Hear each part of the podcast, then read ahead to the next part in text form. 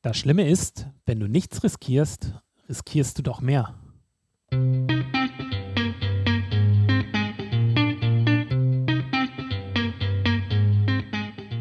Willkommen zu Craft Beer und Friends, dem Podcast rund um Biere und Bierherstellung abseits des Mainstreams mit Yannick und Oliver. Hallo, hallo und herzlich willkommen zu einer weiteren Folge im Rahmen der Berlin Specials. Wir sind Craft Beer and Friends. Mein Name ist Yannick. Ich bin Oliver und herzlich willkommen zur Folge Nummer 48.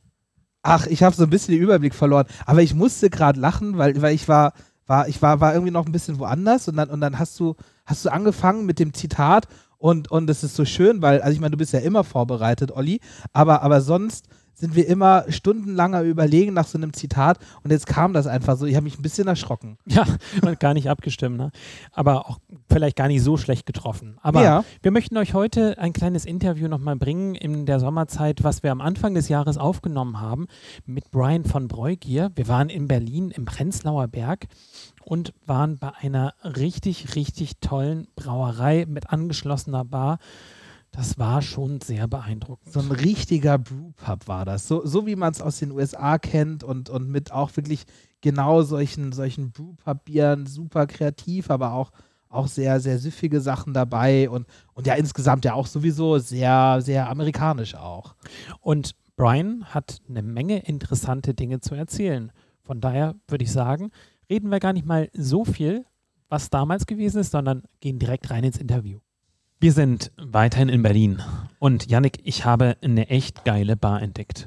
Ja, wo, wo sind wir gerade, Olli? Sag, sag's mal. Wir sind im Prenzlauer Berg. Und im Prenzlauer Berg ist eine kleine Brauerei und eine richtig geile Ladenlocation, die vor ein paar Tagen oder beziehungsweise vor einem Jahr etwa aufgemacht hat. Und äh, wir sind bei Bräugier. Genau. Äh, wunder, wunderschöne Brauerei. Ich, kan ich, kannte, ich, kannte, ich kannte den Laden bis jetzt auch noch nicht. Ich bin einmal, hatte ich, äh, war ich hier im Planetarium und da war das Bräugier leider zu und ich konnte nur, konnte nur dran vorbei, vorbeilaufen und irgendwie äh, einmal, einmal einen Blick reinwerfen und deswegen bin ich jetzt wahnsinnig drauf gespannt. Äh, wir sind gerade schon ein bisschen rumgelaufen und haben uns die Brauerei angeschaut und äh, also ich habe das Gefühl, es ist schon mal sehr, sehr vielversprechend. Bin sehr gespannt. Absolut. Und äh, nicht nur wir sind hier, sondern Brian ist ebenfalls mit uns da. Brian ist der Besitzer, Inhaber von Bräugier, als auch jetzt eben diesem Laden. Und herzlich willkommen. Ja, vielen Dank. Danke für die Einladung. Kein Problem. Es ist äh, immer Spaß, über das Thema Bier zu sprechen. Also. Ja. Man, man hört es ja vielleicht schon. Äh, Brian, du kommst ja ursprünglich aus den USA. Für, für, für mich so irgendwie das neue Mutterland des Bieres. äh, wie, wie bist du dazu gekommen, nach, äh, nach Deutschland zu kommen? Ja, ich äh, versuche die kurze Version zu geben, aber ich bin in New Orleans aufgewachsen, habe aber deutsche Wurzeln, deutsche Nachname, ähm, aber das war schon, ich kam ursprünglich aus der Pfalz vor 150 Jahren, also das war keine enge Verbindung, aber äh, während der Uni, ich habe äh, Deutsch aus Nebenfach studiert, habe ein Austauschjahr in Bamberg verbracht, also geile Bierstadt natürlich. Und immer noch seitdem äh, hat es eine große Interesse und äh, Leidenschaft für, für Deutschland, viele deutsche Freunde gehabt. Und ähm, ich bin nicht dann direkt seit 20 Jahren hier geblieben, aber ich war immer hin und her, habe auch in Köln äh, einen Sprachurlaub später gemacht. Und ähm, ja, vor vier Jahren, äh, meine Frau war schwanger und wir dachten, ja, wenn wir irgendwann mal nach Deutschland ziehen würden, jetzt ist die Zeit. Und da haben wir gemacht. Das war nicht der Plan, eine Brauerei zu gründen direkt. Ähm, aber nachdem wir hier gekommen sind und gesehen, wow, die Szene fängt jetzt an, es geht jetzt los. Ähm, ich hatte genug von äh, meiner ehemaligen Corporate Jobs gehabt und dachte, jetzt die richtigen Zeitpunkt, äh, in Thema Kraftbier in Deutschland einzusteigen. Also haben wir gemacht. Also erstmal große Konzerne und jetzt Gastro und Brauerei. Ja, viele große Konzerne. Also es war gut, ich habe äh, während der Uni als Kellner gearbeitet, also nicht meine allererste Gastroerfahrung, aber das ist natürlich eine andere Nummer. Ähm, ja, ich habe wirklich alles ausprobiert zum Thema Großkonzerne, von GE zu Beratung bei Accenture, äh, was viele finden ganz lustig, auch ein bisschen traurig. Ich war eigentlich bei Lehman Brothers, aus die Pleite gegangen sind. Äh, also daher merkt man auch, dass vielleicht ist man bei einem großen Konzern nicht so sicher, wie man denkt mit seiner Stelle. Ne? Und ähm, von daher, das hat vielleicht äh, geholfen, dass es äh, eines Tages in die Zukunft dann äh, selbstständig wird. Und äh, ich wusste nicht, was ich machen sollte. Ich hatte, ich glaube, immer was unternehmerisch in mir. Äh, aber mein, ja, meine Leidenschaft, ich die Welt braucht keine neuen Apps, meiner Meinung nach. Ne? ähm, aber noch Podcast brauchen wir noch, das ist gut. Ähm, und mehr Brauereien. Und mehr Brauereien, unbedingt. Also endlich ist halt so ein Thema gefunden, was äh, ich wirklich ähm, also Spaß daran hatte. Also das Thema Bier, also von meiner Zeit in Bamberg zu äh, also Kraftbier in den USA oder England, wo ich auch gelebt habe, ähm, einfach auch dann andere ältere Brauereien, ähm, die ganze Tradition, Kultur dahinter in den verschiedenen Ländern, ob das Karneval in Köln, Oktoberfest, äh, die ganze äh, Bierkeller in Franken, natürlich, wenn man nach Belgien fährt. Also es gibt da in der ganzen Welt ganz viele interessante äh, Geschichte und Bier ist für mich ein Teil der Kultur. Und äh, ja, es macht dann Spaß. Und es ist komplett was anderes, dann nachher eben äh, auch wirklich was zu produzieren, was du nachher eben in der Hand und im Glas haben kannst. Ne? Ja, im Glas ist wichtig. Also ich, ich habe vor allem auch, ist, als es im Finanz- oder Beratungsbereich war, ich habe immer mit ähm, also Firmen in der Herstellungsindustrie gearbeitet. Also ich, ich bin kein Tech-Mensch, äh, ich bin eher etwas in der Hand zu haben, ist immer gut, ich kann das verstehen. Ähm, also daher ist, finde ich es auch ähm, das hilfreich. Also mein Mitgründer, der Johannes Dunkel, äh, ist gelernter deutscher Brauer, hat seinen also, äh, Master hier in TU Berlin in Brauwesen gemacht. Und das ist mir auch wichtig, weil man sieht, ähm, um erfolgreich langfristig zu sein, dass, dass die Familien und die Mitarbeiter davon eigentlich leben können, äh, braucht man geiles Bier, natürlich. Das ist ja, das ohne Frage. Aber braucht man auch äh, ein bisschen Geschäftsahnung. Äh, und ja, als, das, als erste, als das neue, selbstständige, erste Entrepreneur, Unternehmer, ich kenne nicht alles, ne, aber glücklicherweise, ich habe da viele Erfahrungen, was äh, uns in dieser Phase hilft. Ähm, aber das ist immer, ist auch immer schwierig. Aber mir war wichtig, dass wir beide vom Anfang an eine, eine Idee, was, was wir geschäftlich machen möchten. Aber natürlich die allererste ist, ist Qualität zum Produkt. Äh, und das ist, warum wir so viele Deutsche haben. Also du hast schon etwas gesagt, dass, ah, okay, Amerika ist vielleicht ein neues Bierland. Ähm, ich sehe das vielleicht ein bisschen anders. Ähm, Deutschland hat auch eine geile Geschichte. Uh, und es ist nicht, was die meisten Leute glauben. Es ist nicht nur Pilz, das ist erst in den 1840er in Böhmen, also, also Tschetschen, also da, nicht in Deutschland, obwohl es war ein deutscher Braumeister, also ein bayerischer Braumeister. Wenn man schaut die ganze ja, 500, 600 Jahre deutsche Biergeschichte an, das, ist, das gab Vielfalt, das gab eine Offenheit. Also die haben ähm, also die Malzverfahren und sowas und außer England genommen. Also England war für eine Weile eigentlich ein Stück vor Deutschland. Aber die Deutschen waren nicht gesagt, ah, okay, dann nee, wir machen das, wie wir immer machen. Nee, das war eine gute Idee, dann lassen wir das nehmen und rüberbringen. Äh, also ich sehe das dann heutzutage auch nicht anders. Also ähm, die Vielfalt kann zurückkommen ähm, und ob das ein IPA ist oder ob das dann alte deutsche Stile, so wie die Gose, Berliner Weiße, was auch immer, äh, das ist dann auch eine coole Sache. Und du bringst auch die Vielfalt jetzt eben hier nochmal wieder zurück in den Markt und hast ursprünglich Wurzeln im Hobbybrauerumfeld. Äh, teilweise. Also ich war immer großer Bierkonsument, also Bierverbraucher. Äh, also nicht nur trinken, wie, wie viele, aber ähm, auch ganz viel Brauereibesuch. Also diese, diese Zeit in Bamberg hat mich natürlich auch sehr beeinflusst. Ähm, aber ab und zu mal ein paar Hauchbier getrunken. Ähm, also das Bier war für mich immer ein wichtiges Thema. Äh, ich hatte viele Freunde, die Hobbybrauer waren und ich habe mit denen oft mitgemacht. Aber ich bin eher auf der Konsumentseite, Beratungsseite. Ich war der in, mein, in meinem Freundeskreis, wenn jemand eine Party haben wollte, wo die zehn verschiedene Bier probieren wird, ich würde dann die Reihenfolge machen, ein bisschen von der Geschichte erklären ähm, und auch ein bisschen von der Kultur. Also es äh, ist eine Sache zu sagen, ah okay, äh, hier ist ein Kölsch aber das ist vor allem für Ausländer vielleicht interessant, diese Geschichte über die Rivalität von zwischen Köln und Düsseldorf und sagt, ja, okay, in Köln trinkt man Kölsch, in Düsseldorf trinkt man Altbier. Ähm, das macht dann die, die ganze Erfahrung, das Erlebnis spannender und das bleibt auch im Kopf von, von den Trinkern. Ne? Und das habe ich immer gut gefunden mit meiner Ami-Freunden oder englischen Freunden, diese Geschichte nebenbei zu erzählen. Also Bier aus Kulturgut. Ne? Also wie, wie Bier eigentlich auch zusammen mit der Kultur wirkt, ist, finde ich, ein also sehr, sehr so spannend. Und das versuchen wir hier auch zu machen in unserem Brewpub. Äh, natürlich, wenn wir Touristen haben oder Experts haben, ein äh, bisschen mehr über deutsche Bier, weil wir versuchen immer, also mehrere deutsche Biere auf der Karte zu haben, aber natürlich auch andersrum. Also schon gestern kamen ein paar Deutsche rein, relativ junge äh, Jungs. Und ich fände es geil, die waren sehr, ja, was ist dieses IPA? Also super. Ich habe nicht gelacht, also weil das ist, das ist, was unser Einsatz jetzt ist. Es gibt nicht genug Expert, Experts in Berlin für die Anzahl von Brauereien, was es jetzt hier gibt. Oder von Kraftbierkneipe, was es jetzt in Berlin hier gibt.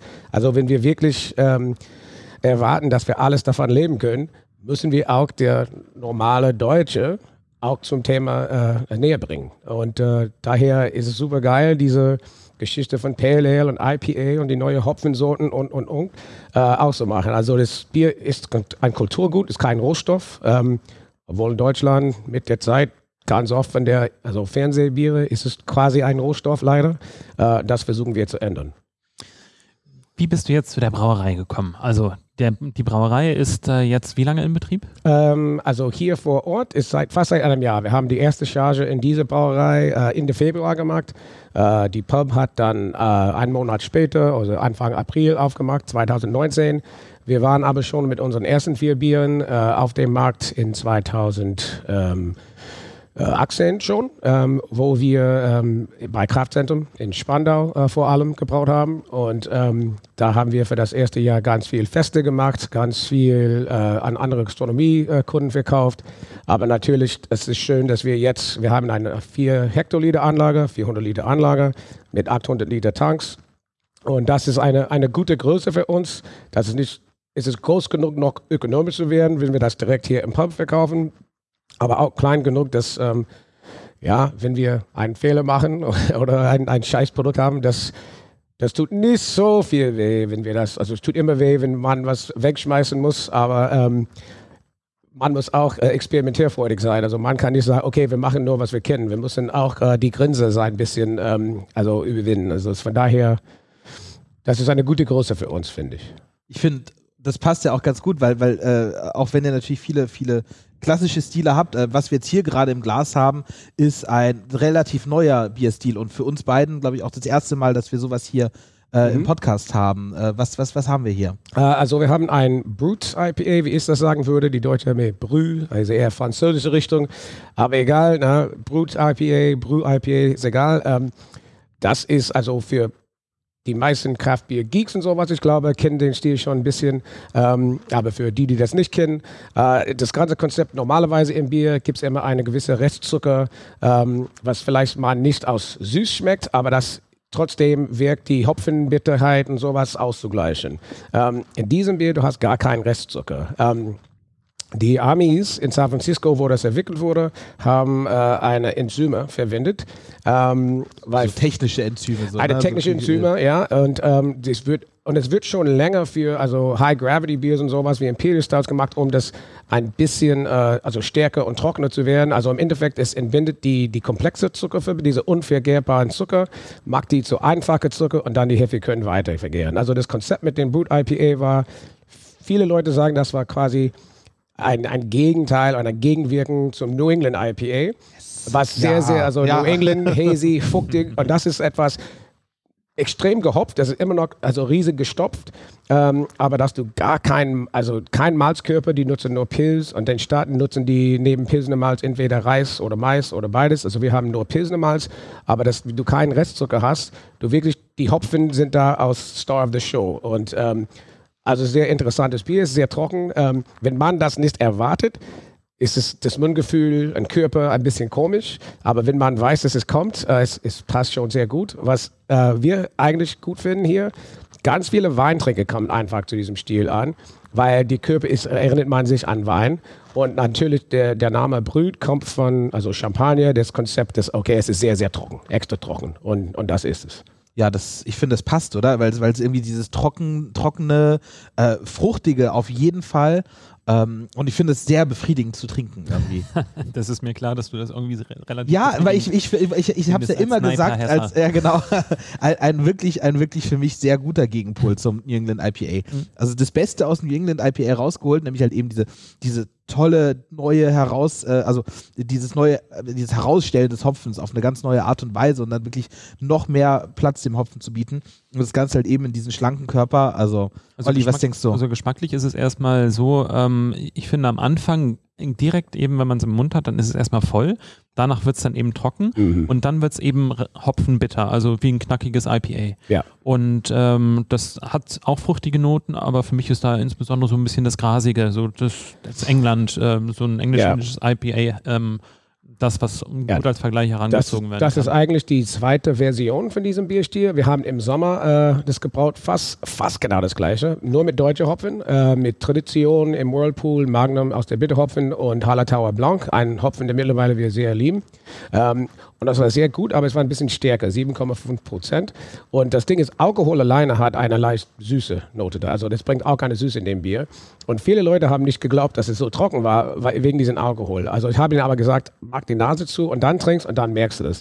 Also wir haben, okay, gut, lass uns dann ähm, wieder machen. Aber weniger stark, also dieses Mal ist es 6,6 Prozent anstatt 7,5. Und wir haben eine ganz kleine, aber das hat eine große also Änderung da gemacht. Also wirklich nur 10 Prozent der Stopfung anstatt nur Hallertauer Blanc haben wir auch Mosaik dazu gegeben. Und das ist, was du da riechst und schmeckst. Und ich hätte, wir wollten dann ja, so nicht zu viel da machen, aber schon 10% beeinflusst das Bier total. Also sehr interessant. Also, dass ich vergleichen kann mit dem alten, ich merke schon immer noch diese bärigen Noten, was das durch den Hallertauer Blanc kommt. Aber ähm, das hat ein bisschen mehr diesen klassischen Biergeschmack auch ähm, durch den äh, Mosaikhopfen. Und bei den Malzen, da äh, habt ihr jetzt auch technische, also diese künstlichen Enzyme genommen Also das oder wie sehr- habt ihr das gemacht? Das ist sehr wichtig, ähm, weil das ist, was ich gut in diesem Bier finde. Das geht mit unserer Philosophie. Ne? Wenn äh, jemand in den USA ein helles brauen wird, nicht nach dem Reinheitsgebot, das würde ich auch schade finden. Ist, das sage nicht, dass ich ein Reinheitsgebot-Fan bin. Ich sage, wenn das die Geschichte oder ihr ursprüngliches Verfahren für das Bier war, dann sollte man dann treu sein. Und viele in Deutschland haben diesen Bier ohne Insum, sondern mit einer Champagnerhefe oder einer anderen Hefe, die wirkt schon ziemlich tief, also der kann lange vergären. Ich habe kein Problem damit, aber ich habe doch ein Problem, wenn jemand das ein Brut IPA nennt, weil, ah, okay, Brut IPA verkauft ist, also, unter, also in der Szene, weil, ah, okay, das ein relativ neuer und hipper Stil ist, aber das ist nicht, wie das eigentlich gebraut wurde. Und ähm, das ist dann nicht so trocken, wie du hier kriegst. Also hier sind wir bei also minus 0,4, 0,8 Plateau. Also es ist richtig krass, du gehst in deinen Minus-Plateau-Bereich. Ähm, und auch, also wir nutzen, ich glaube, hier haben wir ein US 05 Heavy benutzt, also ein relativ neutraler amerikanisches Ale Heavy. Ähm, wenn du Champagner hast, natürlich, du, du bekommst auch ein bisschen also Geschmack oder Geruch aus der Hefe. Also super geil, dass Leute Champagnerbier machen. Nenn das bitte kein Brut IPA, meiner Meinung nach.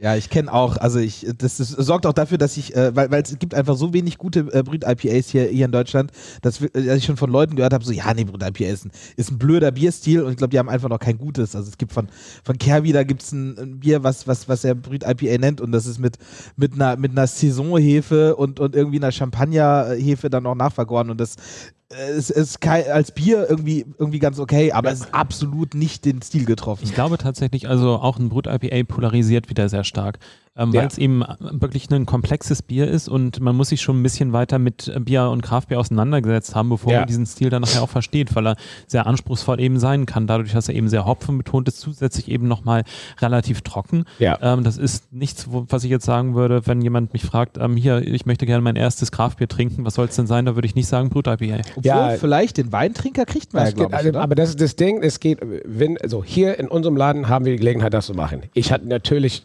Angst, wenn es solch ein Bier eine andere Gastronomiekunden verkaufen, die das nicht so auskennt und mag die Beratung vielleicht nicht, wie ich das machen würde, dann kann es gefährlich sein. Aber wenn man das richtig äh, so mag, es ist, kann schon ein guter Einstiegsbier werden. Also auch diese, diese Jungs gestern, die hier waren, die fragt, was ist ein IPA?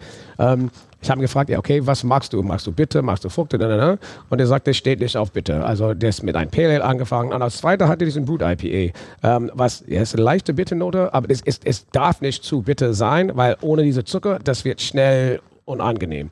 Also daher, das ist eigentlich ein Bier für Leute, die diese Hopfen, also, äh, also diese Hopfen, also Erlebnis haben möchten, ohne die Bitte, so wie ein klassisches IPA, ähm, was wir, ich sehe, ist jetzt, steht jetzt Das- auch jetzt vor uns, ja. Genau. Ähm, es kann eigentlich ein guter Einstieg werden, aber es muss erklärt werden. Sonst, äh, das ist, das von der Körper, das ist nicht wie, was man erwartet von Bier normalerweise. Vielleicht, wenn wir es jetzt schon hier haben. Das andere Bier ist das äh, Pur Bad Hoppy, äh, Pur euer, but Hoppy, euer, genau. euer, euer Flaggschiffbier. Man, Also, ja, man könnte das so sagen, dass unser Flaggschiffbier ist. Aber, also man weiß nie, ähm, aber die, die Zahlen sprechen für sich selber und äh, das ist unser Flaggschiffbier geworden. Ähm, also nicht das Pilz.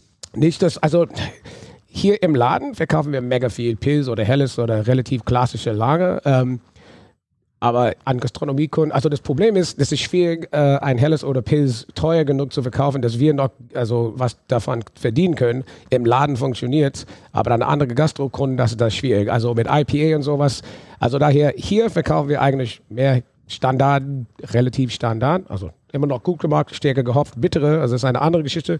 Gut gemachte also Lagerbiere, aber wenn man schaut, was wir an den Gastrokunden auch verkaufen, dann das West Coast IPA, das Pobert Hoppy, äh, ja, ist unser Flaggschiff. Ich kann sehr gut verstehen, warum das euer Flaggschiff-Bier ist. Also dran gerochen, hat es eine wunderschöne Nase, schön fruchtig. Orangig, mandarinig. Auch eher klassisch, oder? So klassisches Klassisch, IPA. ja, aber, ja. Klassisch, aber wirklich äh, sehr intensiv. Also und äh, deshalb finde ich es äh, erstmal direkt eben schon in der Nase sehr ansprechend und dem Geschmack folgt das eben eins zu eins. Also äh, nicht nur in der Nase ist es eben sehr intensiv, als auch eben im Geschmack und im Mund. Also Ja, das war das Ziel mit diesem Bier, ist so ein, ein Oldschool West Coast IPA zu haben. Also wir haben vor allem, also Columbus aus der Bitterhopfe, aber dann ist es ganz viel Centennial mit ein bisschen Simcoe da drin.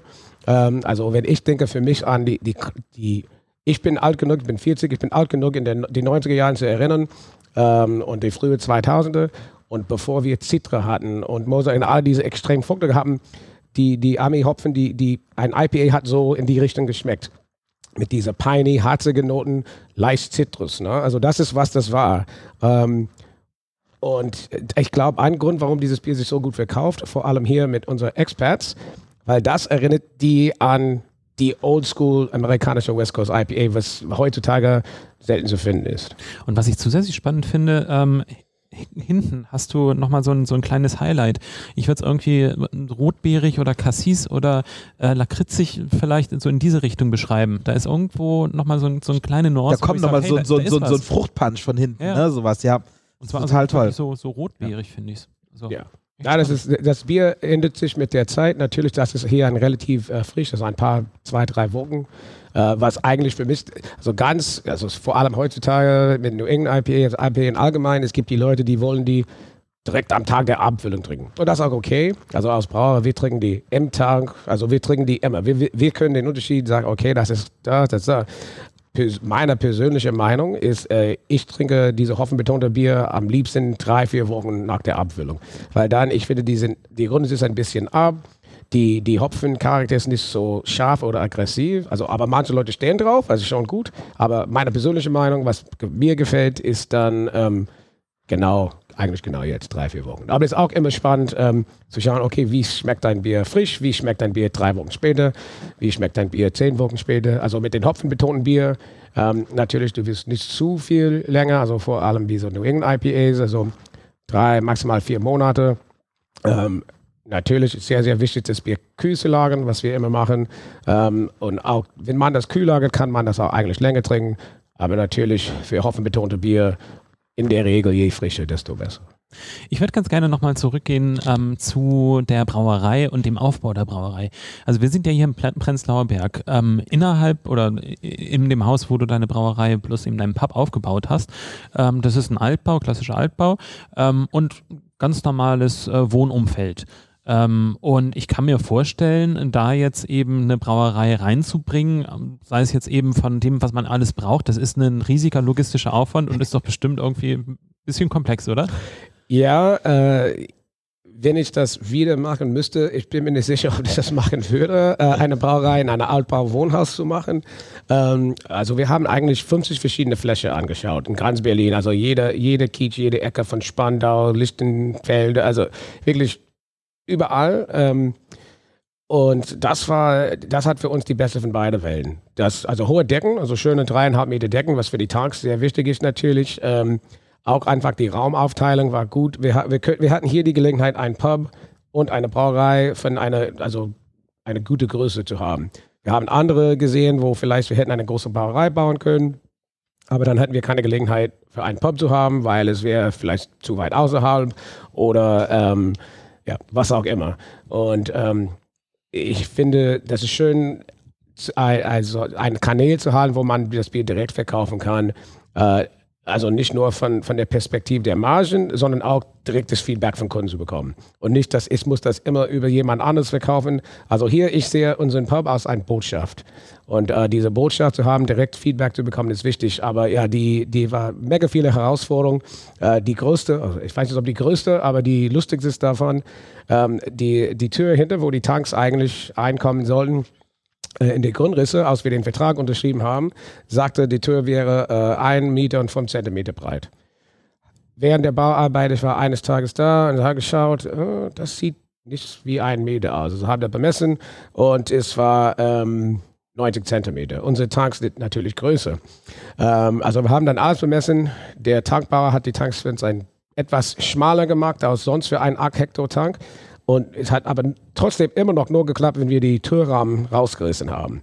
Also das war schon äh, ein krasses Ding. Aber und das war, auch Danisch war nicht sicher, bis die wirklich durch die Tür gekommen sind, ob die eigentlich passen wird. Es gab wirklich weniger als ein Zentimeter an jeder Seite, also Platz. Also das war richtig knapp.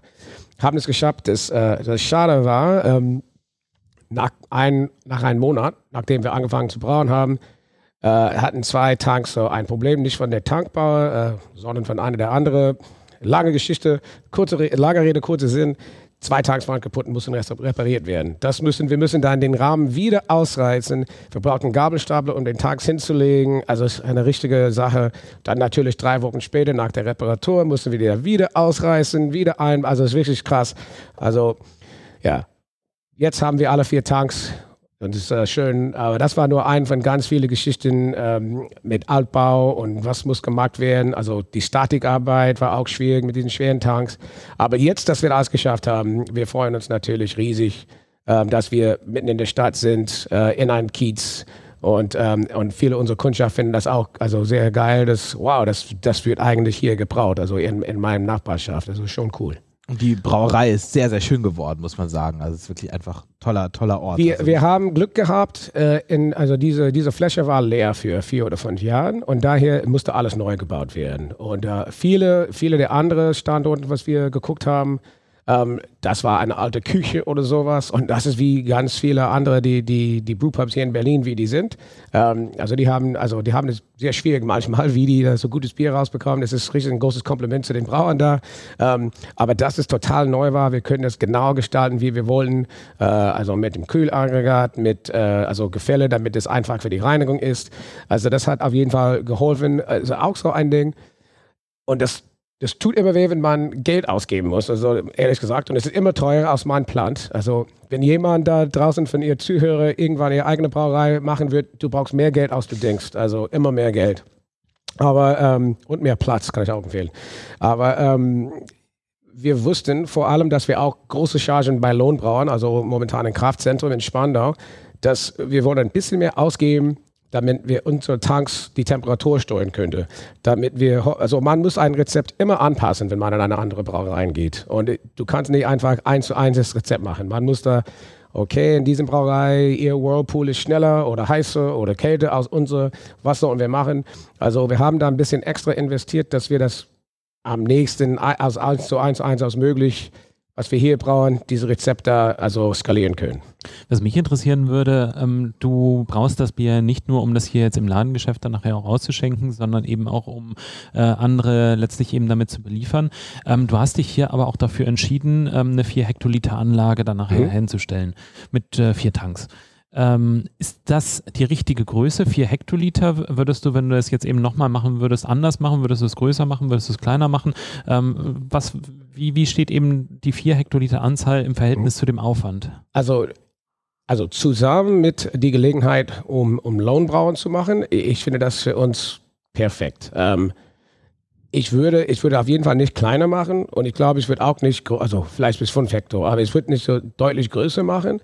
Ähm, weil, also, weil wir könnten das dann nicht so, ist, ist es gut, dass das Bier frisch ist. Natürlich ist es nicht schlecht, ein bisschen mehr Kapazität zu haben. Also daher, kleine würde ich es auf jeden Fall nicht empfehlen.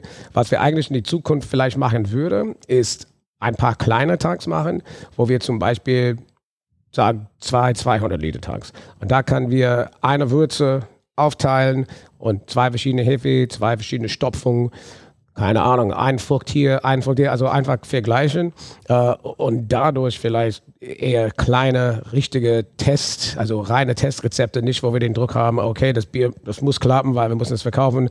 Wenn wir etwas dann krass machen und es ist nicht gut, dann 200 Liter wegschmeißen, ist so schlimm wie also 600 oder sowas. Ähm, also ich finde es für uns eine gute Größe, das ist, weil natürlich, ähm, ich erkläre das ganz viel an unsere Kunden, warum Kraftbier mehr kostet. Ne? Und ob es ein Liter Wasser kochen oder 100 Liter oder eine Million Liter, im Endeffekt, meine Mitarbeiterkosten sind fast das gleiche. Ich brauche einen Tipp, den, Topf, den Kopf zu drücken, sagt er, okay, kochen. Also das ist sehr einfach gesagt, aber das ist wirklich nicht relativ nah an die, an die Wahrheit. Und äh, von daher natürlich, je größer, also die Ausstoß, das du hast pro Sud, desto günstiger die Kosten. Natürlich, Prenzlauer Berg ist nicht ein klassischer Herstellungsort. Ne? Also unsere Miete ist auch ziemlich teuer hier. Äh, also in dem Sinne, ja, okay, je größer die Brauerei, desto billiger die, die, die Kosten pro Liter sind. Aber äh, andererseits, dass wir immer neue Sachen austesten, experimentieren, äh, das ist für uns, ist, ich finde das schon ja, ziemlich gut. Und wohin gehen denn deine Biere überall noch? Ähm, also klar ganz viel in den Pub. Ähm, wir, also der Johannes ähm, wohnt in Köln, war der ursprünglich aus, aus der Eifel kommt und wollte dann in Westdeutschland sein. Also wir sind da auch ganz oft in Dortmund, Düsseldorf, Köln, Frankfurt, Trier. Also wir haben eine relativ starke Präsenz in, in Westdeutschland, obwohl wir eine Berliner Brauerei sind. Ähm, wir verkaufen auch natürlich in andere Kneipen und Läden hier in Berlin. Äh, letztes Jahr, wir haben angefangen, ähm, bisschen mit dem Exportgeschäft. Äh, wir haben Luxemburg, Dänemark, Finnland. Äh, dieses Jahr gehen wir nach Norwegen auf ein äh, Festival. Also das, das, das wird immer mehr Länder, was natürlich schön ist, ähm, bis der Markt in Deutschland schon weit genug entwickelt, dass, ähm, dass so viele Brauereien unterstützen kann. Also, aber für uns ist Deutschland sehr wichtig. Ähm, das ist, warum wir so einen Vertriebler in dem Markt haben.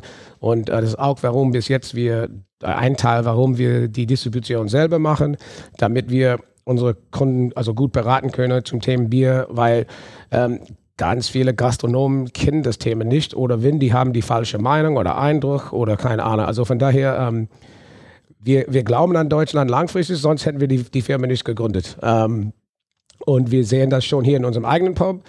Das funktioniert, wenn es richtig erklärt ist. Ähm, man kann das Marketing nennen, man kann das Education, Bildung nennen. Egal wie man das nennt, das ist wichtig, dass äh, ja, immer mehr Leute verstehen das Thema und es richtig präsentiert wird. War klar, ähm, wenn wir sind in einem Markt, wo Leute daran gewöhnt sind, Bier sehr billig zu verkaufen, ähm, wo die, das Marketing oder Propaganda vielleicht von, von den Industriebrauern mit, mit dem Thema Reinheitsgebot und die lange Geschichte der Brauereien ähm, das ist stark eingeprägt. Und daher, man muss wirklich gute Argumente und, und auch gute äh, Leute haben, die, wie das ganze komplexe Thema einfach machen kann, damit die Leute verstehen, warum das vielleicht teuer ist, warum das so anders schmeckt ähm, und äh, ja, warum die Vielfalt auch nicht eine internationale oder amerikanische Sache ist, sondern auch eine deutsche Sache ist. Ähm, ja. Und was bedeutet Frische da insbesondere für den Kunden, beziehungsweise wie kriegt der Kunde eure Produkte? Frisch? Ja, das ist, das stimmt, das ist etwas, weil ähm, vielleicht wir haben nicht so schnell gewachsen, wie das möglich gewesen wäre, weil äh, wir machen eine Kühlkette, also eine Kühllager und äh, mehr als 90 Prozent unserer Waren werden auch kühl geliefert.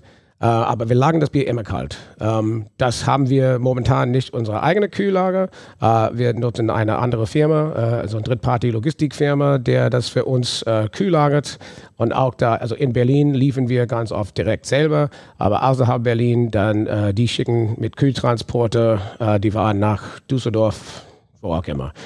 und das ist sehr, sehr wichtig. Ähm, in den USA, das ist schon Standard, also auch die große Industriebrauer, äh, weil in den Staaten die meisten, ähm, also Budweiser und sowas, sind es nicht ähm, pasteurisiert äh, vom Fast.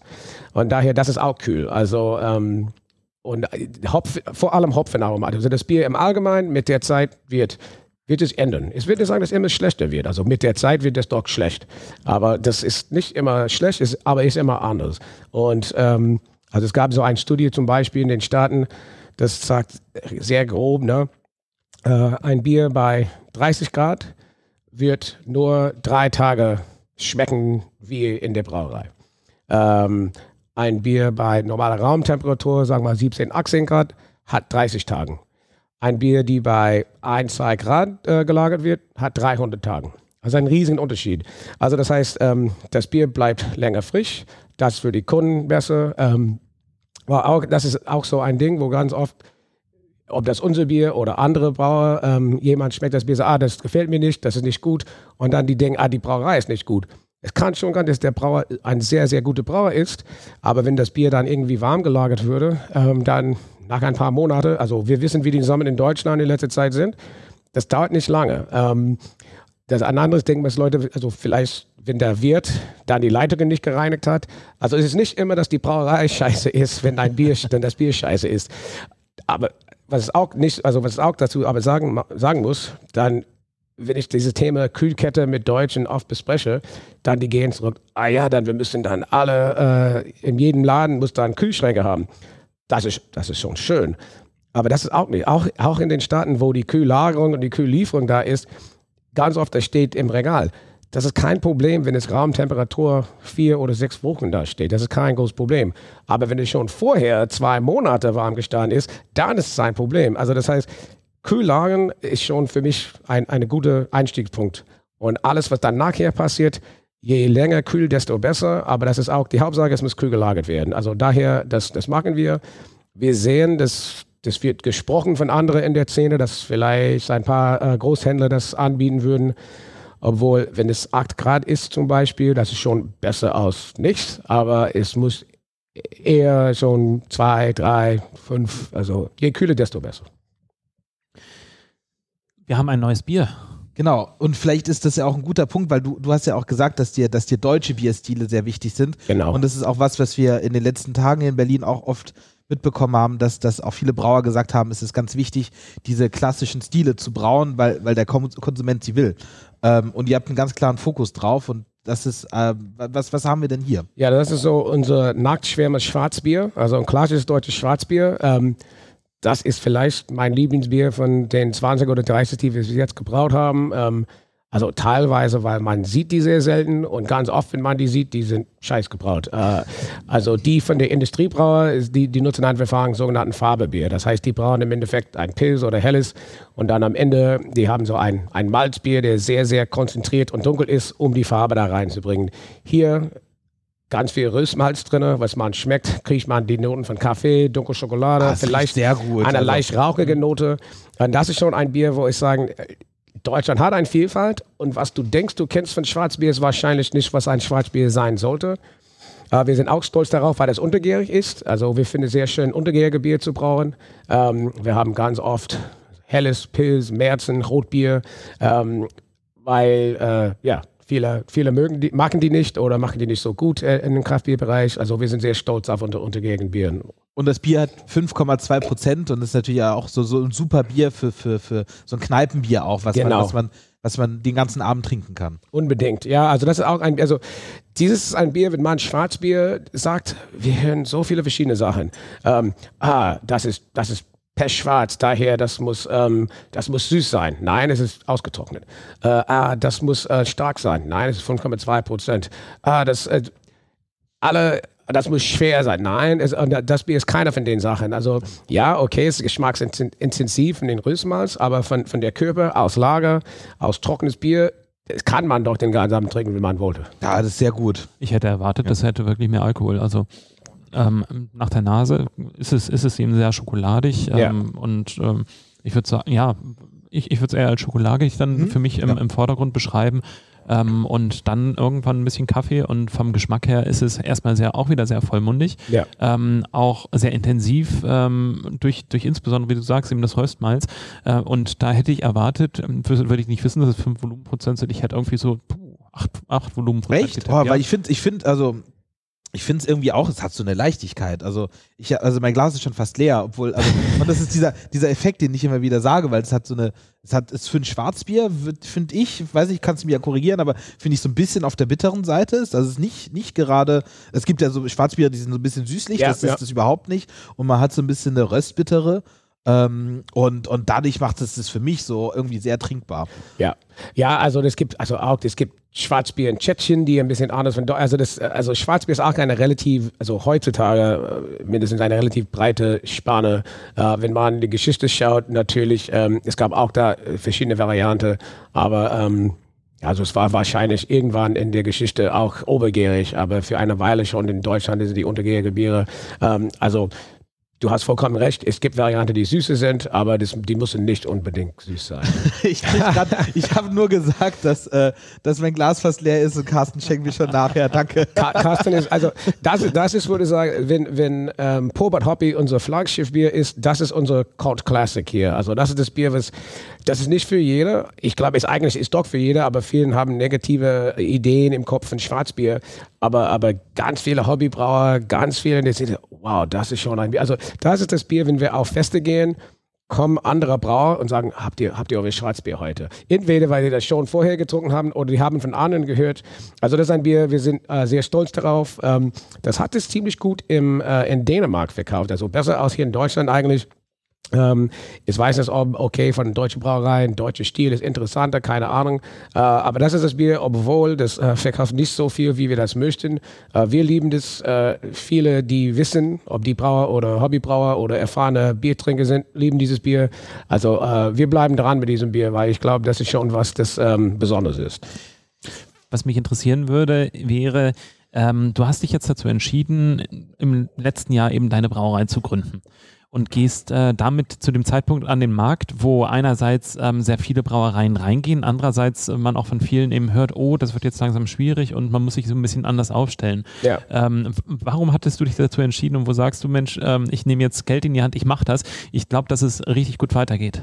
Ja, ähm, also was ich ein bisschen also vorher äh, gesagt habe, ist, es erinnert mich wirklich an den 90er Jahren in den USA oder 2005, 6, 7 in England. Ähm, wo das Richter angefangen hat. Und also ich glaube im Endeffekt, das wird hier auch so entwickeln, wie es damals entwickelt hat in anderen Ländern. Natürlich anders. Deutschland hat seine eigene, Hist also seine eigene Geschichte, eigene Kultur. Also das wird so anders entwickeln, aber trotzdem, ich glaube, wenn wir 15, 20, 30 Jahren schauen, das wird auch ein relativ großer Markt werden. Ähm, ich habe auch schon den Staaten überlegt, ähm, ja, vor fünf oder, ja, keine Ahnung, bevor ich hierher gezogen bin, äh, mit ein paar Kunden, äh, Kumpeln sollten wir eine Brauerei gründen oder in einen investieren. Und das Ding ist, es gibt mittlerweile 8000 Brauereien in den USA. Also, das ist zu spät. Also für einen kleinen Brewpub oder sowas in deinem Kiez oder Nachbarschaft, das kann immer noch funktionieren. Aber im Großen und Ganzen ist es zu spät in den USA, meiner Meinung nach. Ähm, Deutschland ist es nicht der Fall und aus persönlichen Gründen wollte ich hier in Deutschland leben, also das spielt auch eine Rolle. Aber ich glaube wirklich stark daran, dass ähm, wenn wir weiterschauen, jetzt wäre der richtige Zeitpunkt gewesen, einzusteigen. Aber auch, das ist immer noch in der Frühphase. Das, das kostet, es ist, es ist kein billiges Geschäft auf jeden Fall mit Investitionskosten. Ähm, und wie wir besprochen mit äh, Thema Kühlkette, mit Thema Marketing. Also das ist, was für mich jetzt fehlt in Deutschland. Ähm, die, die, die Basissachen, diese, weil in den USA du hast dann diese große Großhändler, äh, die Distribution. Also hier in Deutschland, du hast das nicht wirklich. Also die Leute, die Bier verkaufen, die wissen nicht, wie Kraftbier zu verkaufen. Und so, wir müssen das jetzt alles neu bauen. Ähm, auch viele sprechen, es gibt, ah ja, okay, man soll Lohn brauchen, es gibt ganz viele Brauereien. Es gibt ganz viele Brauereien, aber die haben nicht die richtigen äh, Anlagen, Dry Hopping oder New England IP und so. Also das heißt, du kannst eine Brauerei haben, aber wenn die Brauerei ziemlich alt ist und auf Pilz, ähm, also wirklich nachgedacht ist, das ist nicht immer die richtige Brauerei, wo man auch eine Weltklasse IPA oder New England IPA oder was machen kann. Und von daher, wir müssen einfach die ganze Infrastruktur, also beide, äh, so tatsächliche, also physische Infrastruktur, aber auch die Marketing und, und Wissenschaft da aufbauen. Äh, ich würde ich würd mich schon freuen, wenn wir so eine Art, ähm, in den USA gibt diesen Brewers Association, so ein äh, Verband von Kraftbrauer. Ähm, ich glaube, sowas wäre schon in Deutschland hilfreich. Ähm, das würde mit verschiedenen Brauern schon gequatscht, ob wir sowas machen sollen. Es gibt ja ein paar, die haben schon ein paar Vereine machen. Ähm, aber wichtig ist, wir müssen auch da definieren, also wofür steht dieser Verband? Weil in, in Deutschland, also in den USA, es war sehr einfach. Ne? Es gab Miller, Coors, Budweiser, also es war sehr einfach. Hier ist die, hier ist die Grenze und die sind alle, die, die schlechte Bad Guys, ne, die Großindustriebrauereien und alle anderen können Kraft sein. Also auch wenn es gibt ein paar Ausnahmen, die vielleicht nicht Kraft sind, aber das funktioniert schon gut. Das ist teilweise wegen Prohibition, hat alle die kleinen Brauereien in den USA schon in den 20er Jahren und dritt, also die würden ausgestorben. In Deutschland natürlich, du hast ganz viele kleine und mittlere Brauereien, die vielleicht nicht schlecht sind, äh, vielleicht machen noch gute Biere, aber ich würde auch sagen, also ist mir ist egal, ob man die Kraft nennt oder nicht, ich glaube, die haben aber andere ähm, andere Ansprüche, die haben andere Bedarf aus was jemand, der neu gründet, mit dieser Bierstilen mag. Also daher, wir müssen irgendwie was definieren oder zusammenkommen, das sagt, okay, für Leute wie wir, Brauer wie wir, was brauchen wir? Und das bedeutet nicht unbedingt, dass jemand mit 200 Hekt 200.000 Hektoliter Ausstoß im Jahr, dass die, die selber aus AB InBev oder Radeberger Gruppe sind, aber das bedeutet auch nicht, dass die in denselben Verband aus wir sein sollten, weil die haben einen anderen Bedarf an, an Unterstützung aus, was wir haben. Ähm, eine, eine Sache, die ihr auch noch macht, die ich eigentlich total spannend finde, äh, ist, dass ihr auch versucht, äh, quasi an den Distributionsnetzen zu arbeiten, weil das ist ja quasi auch eins der großen, großen Probleme bei vielen Craft-Brauereien, dass die ihre Biere auch einfach nicht, nicht, nicht an, also nicht transportiert bekommen. Ja, also ähm, wie gesagt, in Berlin machen wir das Ganze auch selber. Außerhalb nutzen wir Spedition. Wenn ich ähm, mehr Geld hätte, würde ich auf jeden Fall äh, ein größeres Distributionsnetzwerk aufbauen. Vielleicht zusammen mit ein paar anderen Brauereien wäre das keine schlechte Idee. Ähm, was äh, aber das, ist, das gehört dazu, dass die Kunde Bier kommt und nicht nur, dass er das Bier bekommt, sondern auch die die Beratung bekommen was ist diese Bier? Warum sollte ich in meinem Laden haben? Wie kann ich das an meine Kunden erklären? Wie kann ich meinen Mitarbeiter erklären, wie das an Kunden zu erklären? Also das ist alles wichtig. Äh, etwas, die wir auch dazu machen. Wir haben nicht, das war nicht der Plan zu machen, aber einfach im Gespräch mit vielen unserer Kunden haben wir angefangen, ein bisschen ähm, also Umbau oder Weiterbau oder Neubau von Schankanlagen zu machen. Ähm, und das, äh, weil wir, das würde, weil, dass wir so viele Brauer und Ingenieure in unserem Team haben, äh, also wir können das, wir haben unsere eigene selbst gebaut und dadurch haben wir viel gelernt. Und wir sehen schon, ah, okay, ähm, was installiert war, war nicht so gut. Oder vielleicht der Kunde sagt, wir haben Probleme mit Schaum oder äh, was auch immer. Oder hey, ich würde gerne Kraftbier haben, aber ich habe nicht genug Hähne. Wir sagen, kein Problem, lass uns dann eine Erweiterung machen. Und wir können dasselbe machen wir können das deutlich günstiger machen aus ähm, ganz viele, die das, also das ganze Kette, wo die, die Großbrauereien kaufen die Hähne im Endeffekt oder die machen diese exklusive Verträge, ähm, sagen, okay, hier ist 5000 Euro und ihr nutzt das, um ihr ZAP-System zu bauen. Das kostet keine 5000 Euro zu machen, sogar keine 3000 in der Regel. Ähm, aber das Ding ist, wenn, der, ähm, wenn die Firma weiß, dass das Geld kommt sowieso von einer Großbrauerei, dann, ja, okay, egal, natürlich, ja, machen wir für 5000. Ähm, man kann in der Regel das deutlich günstiger machen. Kommt darauf an, die Größe, die Länge, ne, also die Kelle, also das ist viele Faktoren. Aber wir bieten das deutlich einfacher an und ähm, das ist ein Mehrwert, den wir unseren Kunden also beibringen können. Und ähm, also ich, ich glaube, Kraftbier aus Thema, wir müssen allgemein anders denken, wie wir verkaufen. Weil wir würden mit Preis nie gewinnen. Punkt. Und wir sind alle zu klein zu sagen, hier ist 5000 Euro, damit du unser Bier kaufst. Das ist, so funktioniert es nicht. Also wie können wir dann Mehrwert durch Beratung, durch Schankanlagebau, äh, etwas, das wir wirklich, das war nie in der Plan, es ist einfach organisch passiert und äh, es gibt eigentlich immer mehr Nachfrage dafür. Also es ist eine coole, interessante Sache und ähm, ja, unsere Philosophie, wir machen egal, was wir machen müssen, solange das legal ist natürlich, legal und moral würden wir das machen, äh, um, um, mehr, um, mehr, Bier zu verkaufen, um mehr Leute zum Thema Kraftbier zu bringen. Ist, äh ich würde ganz gerne nochmal bei dem Punkt äh, Distributionsnetzwerk rein und was dafür notwendig ist, damit man das Ganze machen kann. Ich stelle mir das wahnsinnig schwierig vor ähm, weil das einerseits wirklich sehr kostenintensiv ist. Also letztlich Unbedingt. muss man innerhalb von mindestens Deutschland, wenn man einfach mal das, den ganzen Fokus auf Deutschland legen würde, ähm, zum Startpunkt 1 es schaffen, Biere überall abzuholen und überall hinzubringen. Ja. Ähm, und auf der anderen Seite hat man natürlich die Brauereien, die bereits am Markt äh, sind, die sagen, hey, ich habe das für mich irgendwie gelöst. Ähm, ich, mein Bier kommt dann nachher eben zum Kunden. Ähm, warum helfe ich dann jetzt eben anderen, jetzt in den, in den Markt auch reinzukommen? Da, das, genau, das ist genau warum. Ich bin der Meinung, wir müssen, also wir, nicht nur wir Bräugier, sondern wir aus kleiner Kraft müssen dasselbe bauen. Ähm, weil die, die schon etabliert sind, die haben keinen Grund, uns zu helfen. Die wollen uns nicht helfen. Und, ähm, und ehrlich gesagt, mit solchen Brauereien ganz oft, ich weiß nicht, ob ich wohlfühle, zusammen mit denen zu arbeiten. Wegen ihrer, ob das Preispolitik, über, also man hat schon die, ähm, also es gab in der Vergangenheit, ähm, also die, diese, diese Business Practices, was diese Große haben, sind manchmal nicht so gut und wir wollen nicht zusammen mit solchen Leuten arbeiten. Also das macht es schwierig, das macht es langsamer, aber wir müssen das machen. Ähm, Natürlich, kurzfristig kann man mit Einwegfässer wie Keycake und sowas arbeiten, das schon gut. Aber langfristig muss man auch einen, äh, einen Plan für Stahl haben. Also wir haben Stahl, wir nutzen es innerhalb Berlin. Aber klar ist das schwierig, wie kriegen wir unsere Fässer zurück aus Dortmund. Ne? Das ist, ähm, und haben wir schon kreativ gearbeitet, aber das ist nichts, was man skalieren kann. Ne? Also es, äh, das ist eine Herausforderung. Ähm, vielleicht kommt irgendwann man äh, unter den, unter den Kraftbier-Großhändler, die das entwickelt würden und das wäre, also ich, das wäre gut. Ähm, aber ich bin der Meinung, wie das jetzt aussieht, wie die Lage jetzt ist, müssen wir einen Weg finden, natürlich durch also externe Finanzierung, äh, neben, neben andere Sachen auch eine Logistikkette hier in Deutschland zu bauen. Also eine politische Lösung ist notwendig.